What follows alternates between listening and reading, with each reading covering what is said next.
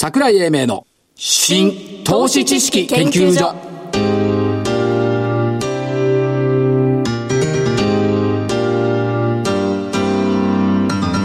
この番組は NPO 法人日本 IFA 協会の協力でお送りします。こんにちは桜井英明です。新投資知識研究所。いよいよスタートです。そしてコメンテーター。はい正木です。よろしくお願いいたします元気ですね。元気ですよ。ななんで？全然夏バテしないですよ。後期でも夏バテしない。還暦の人に言われたくない。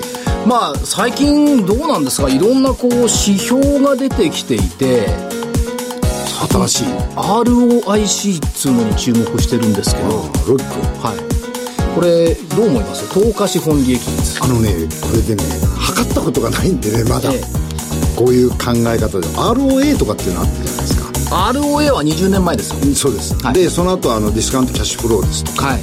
で直近のところだと ROE とか、はい。その時代時代に応じた物差しみたいなものが出てきますよね。そうなんですよ。でもね今 ROIC っていうのが出始めてきているんでこれは企業が事業活動のために投じた資金を使ってどんだけ利益を生み出したか。資産が生み出したかじゃないですよ投下資本がどうだって。いうだから ROE が自己資本利益率だからそこから比べるとこの指標の方が分かりやすいっですね。てあのいう感じはしますね。所長とあの新興企業さんなんか行くと、はい。ROE って物差し言ったらいやうちはまだまだ ROE のところでもって必ずしも、えー物差しに合ってるとは思わないっていう声が結構聞こえたじゃないですか、うんそれがだからもう進んできちゃってると。そういうことですいねうことだと思うんですよね。で、まあ、両方どう違うの？って言えば違うのは違うんですけども、最近、例えば日経ベリタスなんかでもね、指標で見て稼ぐ会社っていうのはやっぱ投下資本利益率だろうみたいな特集も組み始めたんですよ。はいでね、5月の15日号で見ると、これ、前期の投下資本利益率っていうのが出てる前期ね前期。ん17年3月期。はいこれ例えばね、トップって多いところで見るとね、スタートトゥデイなんかは63.4%。スタートトゥデイスタートトゥデイ。はいはい2位がカカクコム42.4%。おう3位がミクシー40.9%。4位、正木さんの好きな日本 M&A センター。あこの辺に入ってくるんですか？入ってるこれもおーっと30%台かな。あで、5位が暁27%、6位ぐるなび26%、7位ベネフィット・ワン25%、8位 M3 25%、9位マーベラス24.6%。なんか比較的新しい会社がいっぱい多いじゃないここまで見たところで、物を作ってる会社ないじゃん。そうなんですよ。でしょ？そう。な んでしょ？そうなんですよ。で、アメリカも今この動きになっちゃってる。ファン軍とか。ファングはいというところがあるんで、ファング銘柄がこれ16%前後って言われてるんですけど、で、アメリカの市場平均が11%って見ていくと、結構ですねなところがあるのと、最近っていうかずっと見ていて、今アメリカの PBR って3倍じゃないですか。日本が1.2 1.2倍じゃないですか。これやっぱりどうなんでしょうね。あんまり PBR っていう発想自体？うん、しないんだろうなと。いうところがあると思うんです。が、ただこの辺のね、えっ、と、財務指標を入れ混ぜながら、多分、最終的には統合報告書はい。に向かってくるんだろうな、という感じが。非財務的要素ですな。してるところですよね。で、ゾウさん、アリサ行きましょうか。あゾウさんアリサこれ、これ、あの、今日の番組は、月曜日、24日に収録してますんで、はい。先週の木曜日の分と合わせて、プラスオンと、プラスオン。1銘柄ずつ。おーいきますで、か検証は両方とも来週の木曜日。ということは何日か開くわけですな。そうそう、開くわけです。結構ですね。じゃあ、ゾウさんから行きますか。えゾウさんから行く？あゾウアリさんじゃなくて？おゾウさん、ゾウさん。いつもアリさんじゃないの？アリさんから行くのあ、考えてなかった？あ考えてますよ。考えた。じゃあ、ゾウさんからゾウさん行きますよ。あ、ゾウさん、アリさんから行きますよ。あそう。何？もう、ここのところね、上げてきて止まってる銘柄っていうのが目につき始めた。三つ。一つ目、6090ヒューマンメタボテクノロジおおー。上がったんですよ。これ年初がりましたよこれいや、3倍になってんのよ。ですよね3倍になってるんですけども、まだちょっと止まってるかなというんで、ヒューマンメタボね。懐かしの鶴岡そうそう、山形県の鶴岡。山形県ねで、次がね、6240ヤマシンフィルタ。おおなくてはならない建設機械の油圧回路のフィルター大手。なくてはならんって日経新聞でなんか欠かせない企業とか書かれてたけど、なんか人のパクってったよね。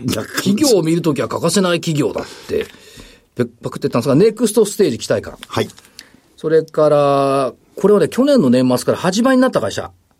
6541、グレーステクノロジ取扱説明書の、ー。そう、産業機械のマニュアル作成。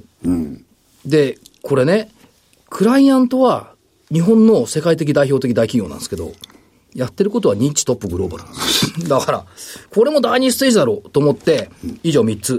ああ、三つね。はいじゃあ、僕も二つぐらいいいですかね。どうぞえーと。ゾウさんね。ゾウさん。あのーさっき言った、高値つけて、ここのところずっと売られちゃってて、はいなおかつ業績がひしっかりしている会社。はい ABC マート。2670。6700円ぐらいのところからね、6200円台までぐーっと下げてきてるんですよ。はい。ABC マートってゾウさんかい？ゾウさんだよ。ゾウさんの靴十分ゾウさんだよ。ゾウさんの靴靴じゃない。ゾウさんは靴履かないよ。わかりました。ゾウ、えー、ABC マートね。ははい。それからもう一つ。えっ、と、ずっと高値を追いつけてん、続けてるんですけど、はいオムロン6645。はい。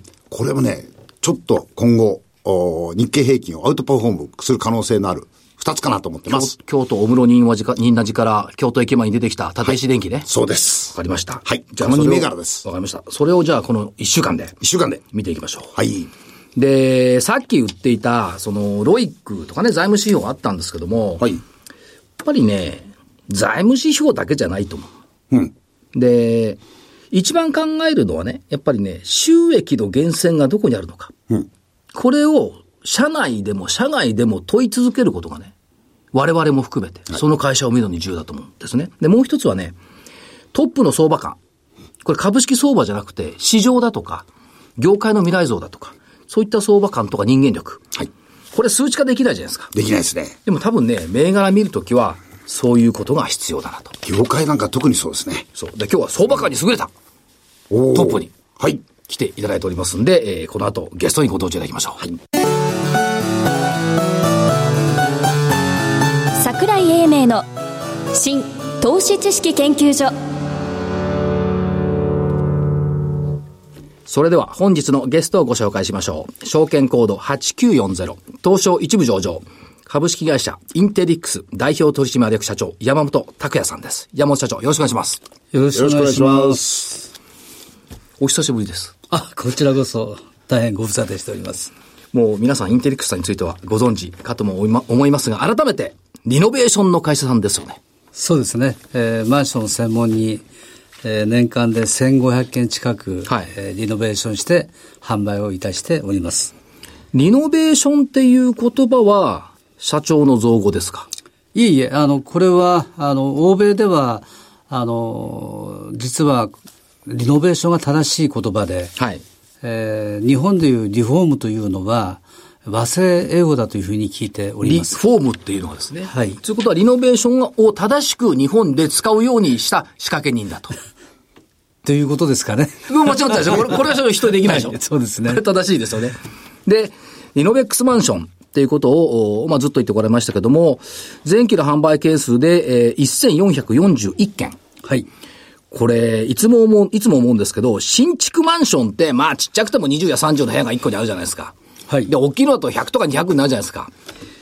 中古のリノベーションマンションの場合は1軒ずつですよね。そうですね。あの、分譲マンションの場合は、あの、現場の数で言えば、はいあの、同じ1500件供給しようと思っても、100世帯ずつ分譲すれば15一気に現場、、一気に。はい。15現場ではい済みますが、我々、一部屋が一現場ですんで、はい年間で約1500近い現場をはい管理するっていうのは、正直、なかなか難しいことですね。だと思うんですよ。で、投資家さんの世界から見ていると、わかんないと思うんですよ。その1000以上の現場を1個ずつ、職人さんをぐるぐるちゃんと回せるっていうことが。そうですね。これなんかノウハウですか？え、それはあのノウハウというか、その仕組みを作ったので、この数ができるようになったと。なるほどですから、あの、同業のライバルの会社さんで、はいあの、おそらくマンション専門にやってらっしゃるところで、なかなか1000を超えてこないっていうのは、ええそういうことだろうなと思いますね。ということは、ある意味ではこれは御社の専売特許というものがあるど、どっかにあると考えていいんでしょうかそうですね。やはり、あの、リノベーションするための職人さんの手配であるとか、その現場管理、はい。こういった項目をかなり早い時期にあのシステム化できましたので、はいそのことによって、仮にこれが2000になっても、弊社では管理することは可能です。なるほど。そして、えっ、と、年間の販売1000個以上が12年連続。そうですね。そして、えーっと、今年の5月までの累計の販売実績で18,514個っていうことは、結構たくさん供給されてますよね。そうですね。もう、あと1年でえー2万個を超えることになるだろうと思います。で、年間販売個数、マンション再販、再販部門、全国1位。で、これもいいと思ってるんですが、最長10年のアフターサービス保証を業界で初めて付けられましたよね。これも社長の発想ですよね。そうですね。あの、いわゆるリノベーション、中古といえどもリノベーションして、新しく給排水管とか交換した場合に、はいあの、新築の現場と同じものを使ってますので、ええ中古だからといって保証期間を短くする必要性は全くございませんので、はいまあ、いわゆる新築と同じレベルの保証期間を設けなさいということで動いてます。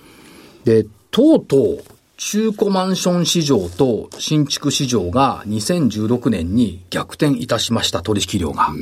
これ社長、ずいぶん前からおっしゃってましたよね。いずれ逆転するとは。ずいぶん入ってきちゃいましたよ。そうですね。まあ一つの要因は、あの、中古の取引件数が増えたというよりは、はいえー新築の供給件数が急激に減ったと。はいその1年前が確か4万2000個だったと記憶してます。はいこれは3万5000個まえでえ一気に20%ぐらい減ってしまったと。はいこれはあの、急激にやはり建築費が上がってしまったこと、ええええそれから土地も値上がりが急激にしましたので、はい。やはり開発するディベロッパーさんが、えー価格にそれを転嫁した場合に、あの、売れ行きに対するリスクを考えて、はい。えー少し様子を見ようということで、用地の取得はしてるんですが、ええ。えー建築あるいは販売の時期を様子見をしていることが原因ではないかなというふうに私は考えております。これどうなんですか？様子見していると、コストがかかるんじゃないかと思うんですが、金利とかどうなんでしょうか？いや、今、あの、まあ金利に関しては、かなり、あの、数字的なことはうかつに申し上げられませんが、はいあの、一昔前と比べたら、ほとんどかかってないのと同じぐらいの金利でございますんで、そのことはおそらく皆さん考えてらっしゃらないと思います、ね。なるほど。あともう一つは、まあ、御社、あの、手掛けている中古リノベーション、リノベックスマンションとかこう拝見すると、中完璧に新築みたいに見えますよね。えー見えるイコールななってるんですなってるはずです、ね。なってるんですよねえーですから、あの、共用部分であるとか、外見の部分は、あの、管理組合が維持しますので、はいえー我々手をつけることはできないんですが、部屋の中は必要なところは、極力古さを残さないように、はい必要なところは全部、あの、新築同様に作り変えております。やっぱりどうですか、その、中古マンションが伸びるだろうと、昔社長が原点で思った原因ってどこですか？えっとね、中古マンション伸びるというよりは、今、あの、空き家問題がこれほど言われるぐらいはい、すでにストックができてるわけですね。ええ。で、一つの大きなあの問題点は、日本は木造住宅の文化がございますけど、はい。この木造住宅の20年でもう価値がなくなってしまうっていう概念をそのままマンションに取り入れてしまってると。はい。例えば欧米とか旅行に行かれて皆さん経験されてると思いますけど、100年やそこらで建て替えなんかしてませんし、ええあの、もっと言えば、あの、イタリアとか行けば、築年数がもう200年、300年経ったマンションがたくさん建ってますよね。はいですから、そういった意味で言えば、部屋の部分を定期的にリノベーション、はい再生することによって、改善することによって、あの、建物全体として何百年という単位で利用ができるのがマンションだと。いうことですんで、まあ、日本において、えー世帯数を上回るストックはもうすでにございますので、はい新たな供給よりは、そのストックの流通に移っていくことが必然だろうというふうにずっと申し上げてきた次第でございます。つまり、社長の発想に時代がついてきた。えーそういうことでしょうか。そういうことですよね。で、えっ、と、全国の、まあ、いわゆる中古マンションのストックって600万個もあるんですって？そうなんですよ。で、実はその半分の約300万個がはい、すでに建築年数が20年超えてるんですね、はい。ということは、流通させようとしたときに、なかなか、あの、20年前の内装のままだと、やはり、見に来られた買い手の方が、はいあの、興味が、購入意欲が湧かないとえいうことで、リノベーションしないと流通しない商品が、約半数ぐらいはい。存在していると。つまり、御社の存在は時代の要請でもあるって考えていいんですか？え、あの、これはうちがっていうわけでは。業界自体業界自体、このリノベーションしないといけないマンションが、はいえーたくさん増えてきてると。これは人が年取るのと同じように、どんどんどんどん増えてきてるとはいいうのが現状でございます。で、そういうことを考えて、えっ、ー、と、2009年7月ですから、まあ、約8年前に、リノベーション住宅推進協議会設立されました。はい。だいぶ早かったですね。えっ、ー、と、この時というのは実はリーマンショックの翌年でございまして、ね。あの、我々不動産業界の環境はとても大変で、はい、後に調べたことなんですけども、当時、あの、上場している会社の中で、不動産業者さん約120社あったんですね。はい、で、この約半数の60社近い会社が倒産もしくは、はい、えー、銀行から支援を受けたり ADR とかそういった形で傷んでしまったという大変な時期だったんですね。で、この時にあの教育会を立ち上げようということで、あの、作ったのがリノベーション住宅推進協議会でございます。はい、で、今、直近だと会員さんが826会員法人。はい。えー、すごく、えー、すごい勢いで今増えてございまして、毎月のようにあの、10社、20社、あの、会員の方が増えてるのが今現状でございます。はい、もうすぐ、あの、はかなり早い時期に1000社超えるんではないかと思ってます。スタートがだって117会員からスタートして、今826人。はい、6会員。はい。発足時の7倍。やっぱり、あの、ここのところに、各企業さんも、やっぱり、まあ、不動産会社はじめとしてハウスメーカーさんとか、鉄道とかなんかも入ってきてるんですか？え、あの、電鉄会社さんであるとか、はい、えー、ハウスメーカーさん、それから、えー、本来であればどうなんでしょうっていうぐらいの大手の不動産会社さん、はい、名前を言えば皆さん知ってるような大手の不動産会社さんも今、あ会員になって、このビジネスに入ってこられております。さて、そういう中で、まあ、業績面は、あ2018年5月期、今期見ていくと、売上利益ともに堅調な増加の見通しといったところで、売上高が468億円、えー、これ前期比13%増。経常利益でいけば14億3200万、6.7%増と、えー、増収増益の見通しといったところで、今期も堅調な見通しですね。そうですね。あの、プレイヤーの方が増えてるので、このリノベーションビジネス本業のみで、はい、業績を大きく動かすことはちょっと難しいんですが、新たに始めようとしているビジネスで、その辺は十分カバーできるだろうというふうに考えております。その新たに始めようとしているビジネスという中で、ここ2年、3年ぐらい前からスタートされてますけども、アセットシェアリング事業。はい。これも社長が名付けたんじゃないかと思うんですが。はい、そうなんですね。ええ、これ、これはどういう事業になりますか？今まであの、投資で不動産を買おうとしたときに、はい。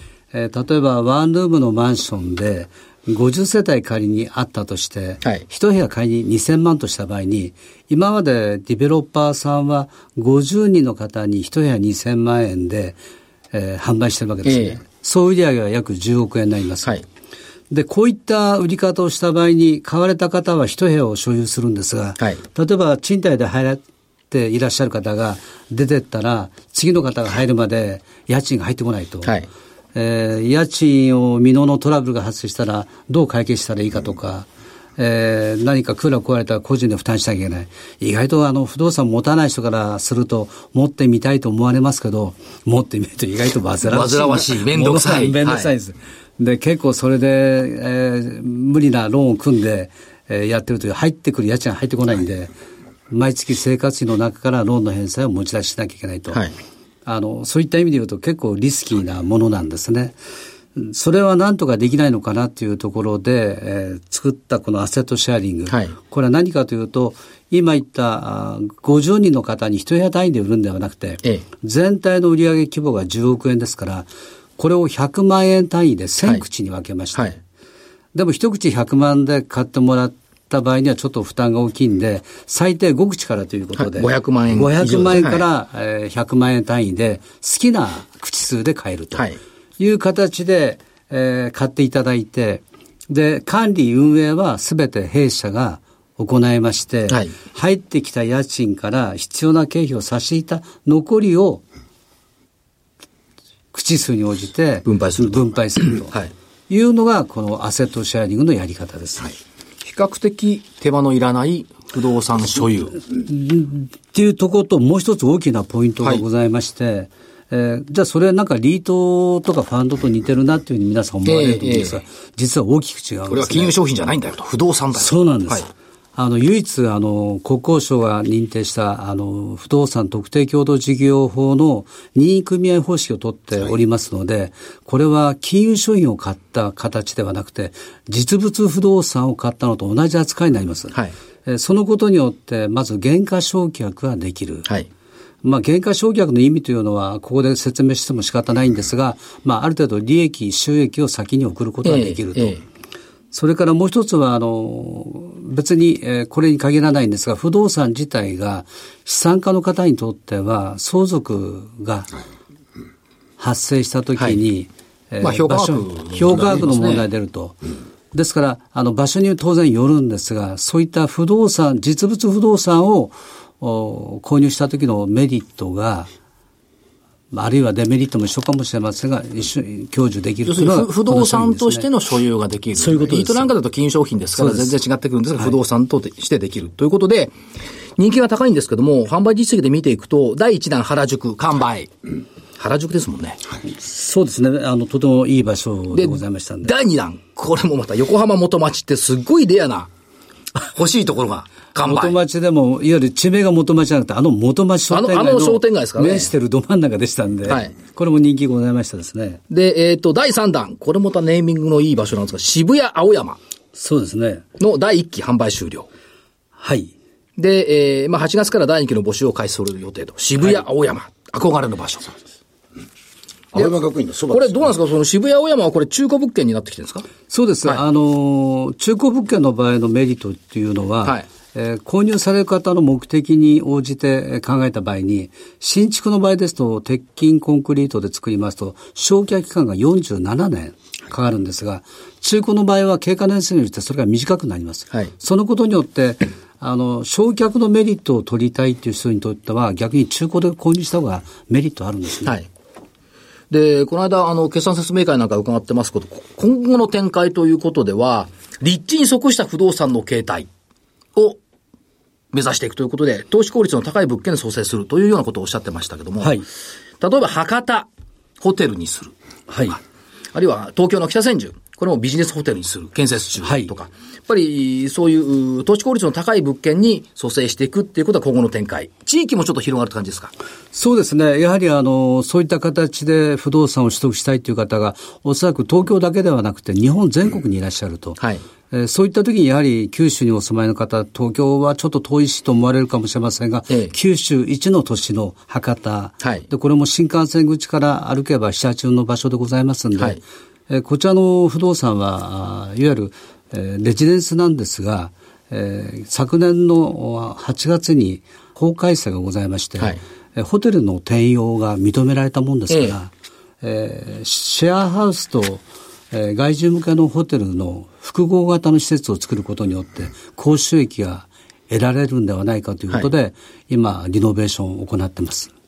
ですから、非常に多角化、いろんな方向を目指しているっていうことですが、まあ、原点にあるのはやっぱりイノベーションっていうことだと思うんですけども、その意味ではその、リノベーションやってくれる、マルチイノベーター。電気も、電気も盛んも何でもできるってこういうのも要請されてますし、リノベーションカレッジも開講された。はい。やはりあの、職人さん、なかなか今、なり手が少なくて、はい、で今いらっしゃる職人さんもどんどんどんどん高齢化で、えー、現場では皆さん苦労してます。はい、で、よく言われた 3K と呼ばれるきつい、汚い、それから厳しいかな。えー、実はあの、リノベーションの現場ってそれ、そうではないんですよ。はい外でやる仕事ではなくて部屋の中の改装なんで、ええ、まず天気には左右されない。それからマンションの大体、あの、規約で、朝9時から5時までの時間での工事しか許されないんですね。ということは、天気に左右されなくて9時5時、で、日曜祭日は休みですから、サラリーマンの労働時間と一緒なんですよ。働き方改革にも結びついてると。そうなんです。いうことです、ね、から、サラリーマン職人さんを作りたい。はい。スーツ着てくるわけだ。そうですね。それから、あの、直近ではリースバックもこれスタートされる方向ということですけども、これもやっぱりニーズがあるということですね。はい。あの、やはり不動産売られる方が、あの、いろんな理由で売られると思うんですが、本当は売却したくない。はい、売ったら家を出ていかなきゃいけない。自宅の場合は。そういったお客様に対して売却して資金を手にした後も一定期間、そこに住むことができるということで、ものすごく今相談が増えてきております。はいで、ホームページ拝見するとね、山本社長の言葉が載ってるんですけども、時代とともにマーケットが変わればそこにビジネスが生まれていく。うん、私たちはそれを逃しません。いいですよね、この言葉。ありがとうございます。逃がさない。逃がさない。うん。で、インテリクスさんの領域はこれからも広がるということですけども、最後に、一言で結構です。投資家さんにコメントください。はい、あの、不動産業界では地味な会社なんですが、おそらくこの数年のうちに不動産業界は大きく変わると思いますので、この新しいビジネス、これにどんどんチャレンジしていきたいというふうに考えておりますので、よろしくお願いします。ありがとうございました。ありがとうございました。ありがとうございます。資産運用の目標設定は、人それぞれにより異なります。個々の目標達成のために、独立、中立な立場から専門性を生かしたアドバイスをするのが、金融商品仲介業 IFA です。NPO 法人日本 IFA 協会は、企業 IR 情報を資産運用に有効活用していただくため、協賛企業のご支援のもと、この番組に協力しております。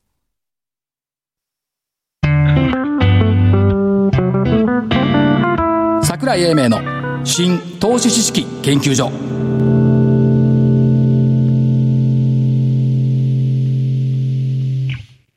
この番組は NPO 法人日本 IFA 協会の協力でお送りしました。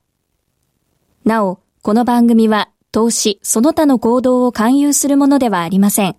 投資にかかる最終決定はご自身の判断で行っていただきますようお願いいたします。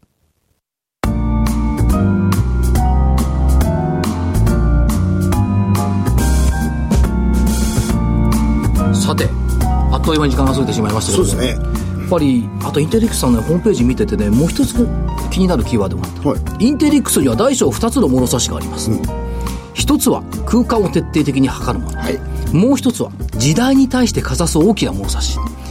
まあ、我々証券業界ですから空間徹底的に測る物差しはいらないんですけど、まあね、この時代に対してかざす大きな物差しっていうのは必要だなってっていう感じがしますね。そうですね。なかなかね、ええ、我々もこういう物差し持つことがないんでね。今日番組冒頭から正木さんが物差し物差しっていうからこれを意識して喋ってたのかいやそんなに辛抱遠慮大きな物差し持ってません。あ持ってませんか？持ってません。えー、っとセミナーの告知なんかありますか？告知えー、っと8月18日に、はい。えー、投資研究所、はい、オープンコンペがありますので真夏のゴルフを楽しみたい方ぜひいないでしょ真夏のゴルフ楽しみたい。いやわからないですよ、ええ。えー、あの IFA 協会のホームページの方からお申し込みいただけますのでぜひよろしくお願いします。ゴルフコンペって場所はどこですか？埼玉県。埼玉県高坂カントリークラブですね。はい、はい、これも第4回なんだ。第4回です。金曜日。随分続いてきましたね。はい。まあ夏バテしないように頑張ってください。夏バテね。ということでまあ8月、お盆の季節にもなってきましたけども企業は止まってませんねやっぱり。止まんないですよ。夏休みなんてやってらんないでしょ。忙しくて。いやいやってらんないいやそそれ働き方改革に逆行するから。そうか。休みはね取らないといけない。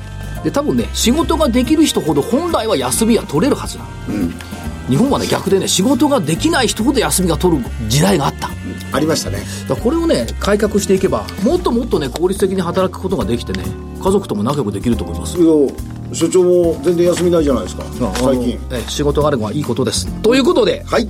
えー、桜井英明の新投資知識研究所本日はこの辺りで失礼いたしますがお相手は新投資知識研究所所長の桜井英明そして正木明夫でした。それでは来週まで失礼します。失礼します